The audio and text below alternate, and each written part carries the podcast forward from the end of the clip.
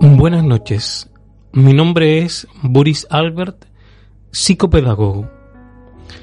Nos es inevitable reflexionar en estos días de crisis en el cómo debe responder cada persona de acuerdo a su posición. Dialogaremos un tanto en lo que representa la crisis para algunos, cómo es valorada la crisis para otros.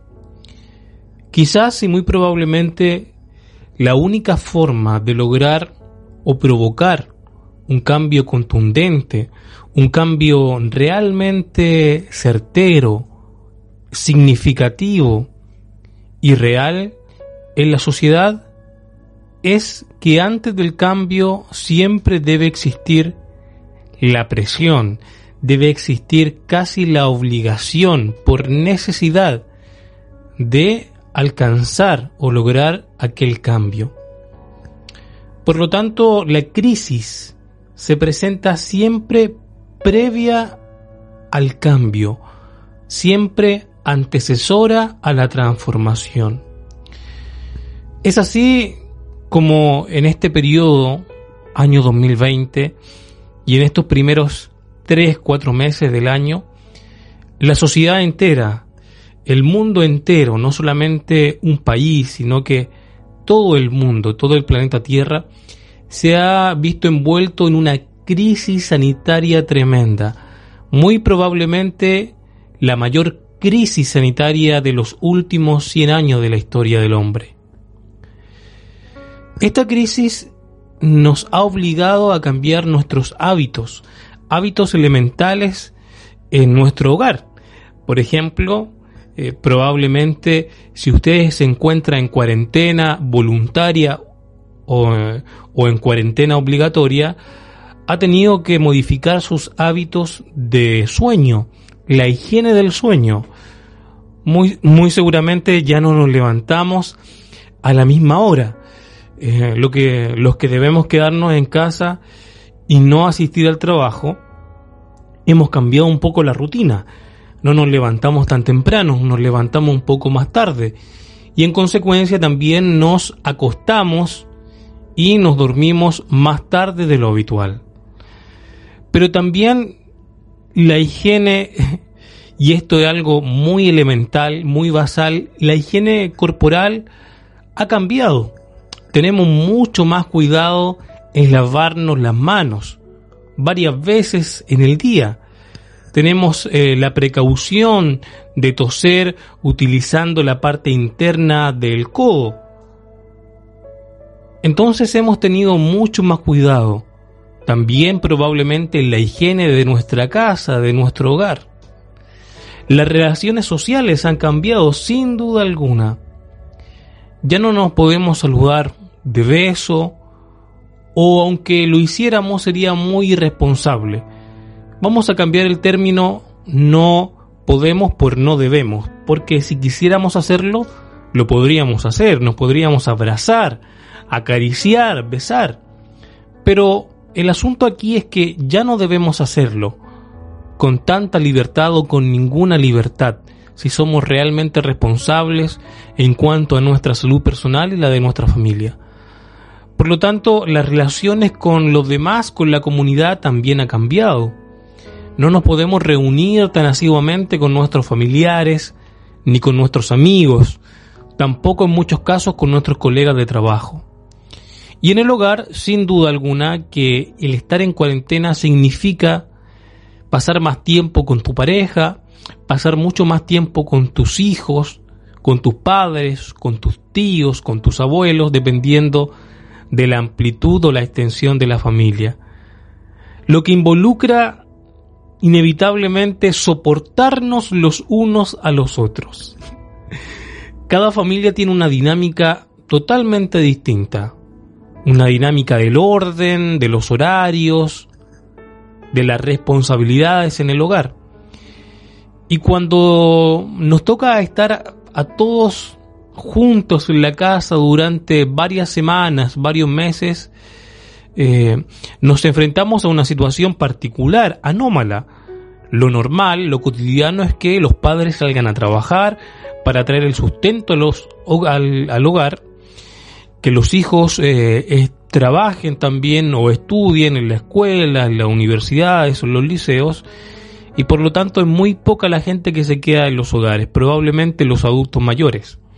Pero ahora estamos todos en el hogar y por lo tanto tenemos que lidiar con los caracteres de cada uno. Tenemos que darle tiempo, en el caso de, los que somos padres, tenemos que darle tiempo, debemos darle tiempo a nuestros hijos para jugar con ellos en el caso de los más pequeños y también para las responsabilidades escolares en el caso de los más grandes. Tenemos que darle tiempo también a nuestra pareja. Tiempo de intimidad, tiempo de cuidado, tiempo de atención. Hay que cuidar también a los adultos mayores. Tenemos que relacionarnos de una forma mucho más intensa eh, en estos días. Por lo tanto, la crisis de alguna u otra forma ha trastocado nuestros comportamientos cotidianos, nos ha afectado a mayor o a menor modo. En todo ámbito, en el educativo, nosotros los eh, profesores, psicopedagogos, no podemos intervenir, trabajar en el aula con nuestros estudiantes, tenemos que optar por el teletrabajo, utilizar las herramientas de la tecnología para intentar de forma eficaz eh, acompañar a nuestros estudiantes en su proceso de enseñanza y aprendizaje. En cuanto al trabajo, muchos lamentablemente han perdido su trabajo. La crisis sin duda nos ha afectado.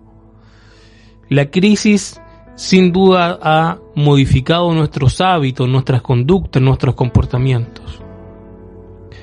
Pero nos ha obligado a cambiar tengo la seguridad que luego de pasar esta crisis del COVID-19, la sociedad habrá cambiado para mejor. La sociedad habrá aprendido la lección. Debería ser así. En Chile, particularmente en nuestro país, hemos aprendido la lección luego de grandes catástrofes a nivel eh, natural, luego de terremotos, los más grandes de la historia de la humanidad en nuestro país, luego de incendios, luego de aluviones, hemos aprendido la lección y hemos aprendido a responder mejor ante esos mismos eventos que probablemente y de seguro se van a presentar en el futuro. En octubre del año pasado, 2019, se, desencadenó este estallido social. ¿Qué lecciones aprenderemos de esto? ¿Cómo será el Chile del 2020, lo que queda del 2020? ¿Cómo será el Chile desde el 2021 es adelante? ¿Será el mismo Chile que el del 2018? Muchos dicen que Chile ha despertado, muchos mencionan que Chile ha cambiado. Por lo tanto, vemos que para lograr el cambio, un cambio contundente y rotundo, siempre es de necesidad una crisis. Por lo tanto, valoremos la crisis como una oportunidad para hacer hoy las cosas mejores que ayer, una oportunidad para el cambio. Ahora bien, ¿cómo es que acciona cada persona? ¿Cómo que actúa cada persona o cómo responde cada persona a esta crisis? Eso depende de su posición, depende del lugar donde esté. A los profesionales de la salud se les pide que intervengan en la primera línea en contra del eh, COVID-19 19. Sin duda estamos requiriendo de esos profesionales intensamente, frenéticamente. Los estamos estrujando hasta sus últimas energías. Dependemos de ellos para frenar esta pandemia. Dependemos de los científicos, del mundo, de la comunidad científica. Y sin duda ellos son los protagonistas, son los verdaderos héroes en esta batalla de acuerdo a su rol, de acuerdo a su posición profesional, a ellos les ha tocado en este punto de la contingencia, actuar de esa forma, asumir ese rol tan importante de protagonistas, de héroes en este episodio de la historia humana. A otros profesionales le toca otra labor. A los periodistas, investigar con exactitud, con seriedad. A los comunicadores, en los distintos medios de comunicación, en la radio, en la televisión, en los periódicos y en las redes sociales también, comunicar con confiabilidad, con datos certeros, confiables, exactos. Entretenernos también, porque no?, en este periodo de encierro, de cuarentena. Acompañarnos día a día a través de los matinales, a través del, em, de la prensa, a través de los estelares. Es su responsabilidad esa, comunicar a los periodistas, recabar información exacta y a los comunicadores comunicarla, traspasarla a través de la pantalla o de la radio o de las redes sociales de la mejor forma posible. Ahora, ¿cuál es el rol de los profesores? ¿Cuál es el rol de los psicopedagogos? Ya no podemos hacer nuestra clase tradicional en el aula, no podemos intervenir dentro de los centros educativos porque estamos en cuarentena. No se pueden reunir los estudiantes y en Chile las clases están suspendidas hasta finales del mes de abril, por lo menos hasta el día de hoy, hasta hoy eh, es la información que se tiene hasta ahora, principio de abril, que se suspenderán hasta fines de este mes. Pero ¿cómo accionamos? Sin duda, esta pandemia, esta crisis nos tomó a todos desprevenidos. No existía un sistema fuerte, robusto en nuestro país que nos diera las facilidades de hacer teleeducación. Incluso las universidades, que son las que llevan la vanguardia en el aspecto educativo, educacional, han tenido que implementar, buscar las herramientas necesarias para eh, brindar la teleeducación, clases online, clases a distancia a sus estudiantes de, pregrado o eh, posgrado. Entonces, eh, algunas universidades tenían estos sistemas y otras han tenido que implementarlo, porque no es algo habitual realizar acá en nuestro país educación regular a través de la, de, la distancia, a distancia, teleeducación. Menos, por lo tanto, era algo habitual para nosotros que trabajamos en enseñanza media o en enseñanza básica. Eh, estamos acostumbrados eh, a lo tradicional, a la clase común y corriente tradicional. Incluso tenemos algunos presentan todavía la dificultad de utilizar las TICs, las técnicas de la información y la comunicación dentro del aula. Eh, algunos docentes todavía les cuesta manejarse con los computadores, con los proyectores. El uso del celular todavía es un conflicto dentro de la sala de clases. Por lo tanto, hacer teleeducación, implementar la teleeducación ha sido un gran desafío y una gran oportunidad para nosotros los educadores de nuestro país. Y como les mencionaba hace unos minutos atrás, hemos, eh, hemos eh, debido reflexionar, hemos eh, tenido que buscar las herramientas y los espacios a través de distintas redes sociales, creación de páginas, uso de aplicaciones para videollamadas, llamar a apoderados, brindar el apoyo de la mejor forma posible utilizando todos los instrumentos que tenemos a nuestra disposición. El docente, el profesor, el pedagogo tiene que ser proactivo, está obligado a ser en este tiempo de crisis innovador, está obligado a sumarse al cambio, obligado a actualizarse. Los que tienen miedo a la innovación Aquí lamentablemente van a quedar paralizados si es que no toman esto como una oportunidad para actualizar sus prácticas. No van a saber literalmente qué hacer, cómo actuar. Pero el docente debe ser, el profesor, el pedagogo debe ser por esencia un profesional flexible que comprende el cambio como una oportunidad con la necesidad continua de perfeccionar sus prácticas y sus conocimientos, Por lo tanto, deberíamos valorarlo así, por lo menos nosotros los docentes, y utilizar todas las herramientas necesarias. Esta es una oportunidad para implementar toda nuestra creatividad, toda nuestra innovación, toda nuestra vocación, todo nuestro amor por la educación. Hagamos todo lo que sea necesario para acompañar de la manera más eficaz a nuestros estudiantes. Otro elemento es eh, lo de carácter técnico, que también podríamos dedicar un episodio entero a hablar de ello, de la calidad de la, de la conexión para los docentes y para los estudiantes, sus familias. ¿Es igualitaria? ¿Es el acceso universal? ¿Está garantizado el acceso a una educación de calidad con las condiciones de conexión, con la calidad del Internet, con eh, un computador eh, moderno para cada estudiante en su hogar? Con impresora, con hojas para imprimir, con un micrófono, con buenos audífonos. ¿Está capacitado realmente el sistema educativo chileno en cuanto a la infraestructura digital, en cuanto a los recursos digitales y virtuales para implementar una teleeducación de calidad? Para nada. Estamos en pañales en cuanto a esto.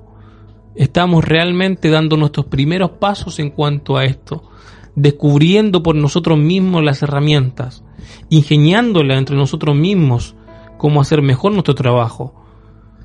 Y el ministerio, claro, implementando algunas eh, acciones piloto que son buenas, pero que también están en pañales. Tenemos que sacar una lección de esto. Em, mirar siempre eh, dos, tres jugadas hacia adelante, como en un juego de ajedrez. El jugador de ajedrez que está habituado al juego del ajedrez de estrategia, siempre va un par de jugadas más adelante. Los encargados de la educación en el ministerio, los grandes pensadores teóricos, los que diseñan el currículum nacional, el Consejo de Educación eh, de nuestro país tiene que ser eh, tener una mirada más amplia hacia el futuro y prever estos conflictos. Prever estos conflictos. Probablemente la educación ya en próximo año va a ser mucho más fuerte en, el aspecto virtual, en el aspecto teleeducativo, teleeducación. Por lo tanto, los profesionales en este periodo de crisis estamos, allá, estamos llamados a hacer nuestro aporte desde el lugar que sea, si somos médicos, si somos enfermeras, si somos eh, TENS, técnicos, estamos llamados a trabajar ahí, donde las papas están quemando, como se dice acá en Chile, en la cancha, en el conflicto mismo. Si somos docentes, estamos eh, con el desafío de brindar teleeducación si usted es otro tipo de, profesional, aporte con lo que usted sabe. Si es preparador físico, profesor de educación física, puede aportar también con clases virtuales para mantener la actividad física, el deporte de las personas en los hogares. Los empresarios, ¿cómo están aportando a esta, en esta crisis? Bajando los precios, ofreciendo servicios de alta calidad gratuitos por este tiempo.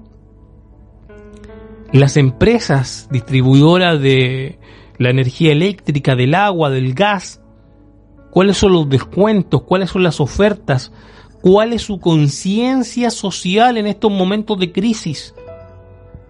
Hago un llamado particular a los empresarios a que evidencien su compromiso social.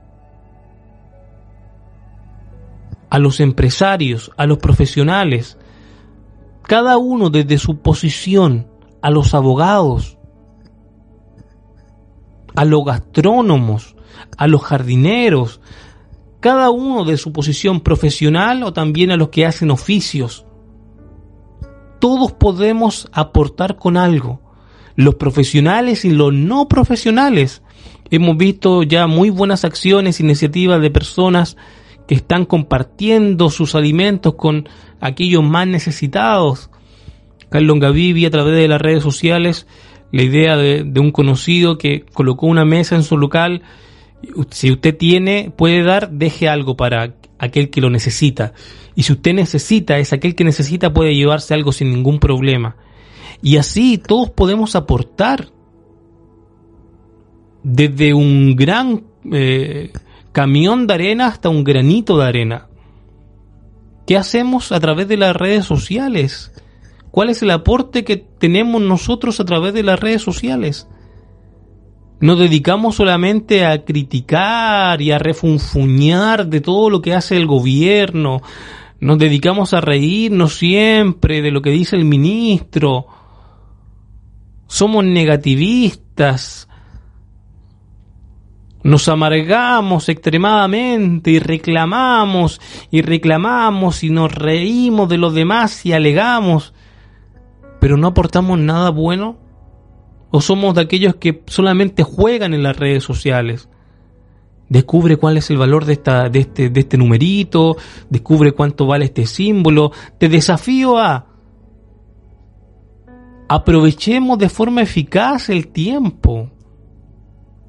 Claro está, disfrutemos, pasémoslo bien dentro de lo posible, pero no olvidemos que estamos en tiempos de crisis, que están muriendo miles de personas en el mundo entero, que en Chile a la fecha han muerto ya casi 40 personas, que hay gente que está perdiendo su trabajo. Seamos conscientes de esa realidad. Algunos estamos favorecidos con estar en familia y que no nos falte prácticamente nada en nuestros hogares que podemos tener un patio donde jugar con nuestros hijos y jugar con nuestras mascotas. Otras personas están hacinadas, literalmente hacinadas. Otras personas están solas, abandonadas. Otras personas están sin dinero para pagar sus cuentas básicas de consumo energético. Otras personas están enfermas. Otras personas están muriendo. Y hay familias que están viviendo el duelo. Por lo tanto, seamos más responsables en este tiempo de crisis con los aportes, con las cosas que hacemos en nuestra vida privada y en las redes sociales que son públicas, que las ve todo el mundo. No podemos estar en un estado de, ah, yo lo estoy pasando bien, mira cómo bailo, mira cómo me río, ja, ja, ja, ja, como odiando lo que está pasando fuera de la casa. Seamos reflexivos, aportemos algo positivo más allá de la burla, más allá de la risa. Aportemos con un diálogo, aportemos con una reflexión, aportemos con material para la enseñanza y el aprendizaje, aportemos con orientaciones, aportemos con ayuda real, concreta, aparte de reírnos, aparte de burlarnos, aparte de jugar, aparte de bailar en este momento se requiere de nosotros positivismo, positivismo, esperanza, fe, pero también seriedad. Mi nombre es Boris Albert. Nos encontramos prontamente en otro podcast. Los invito a suscribirse y a comentar. Buenas noches.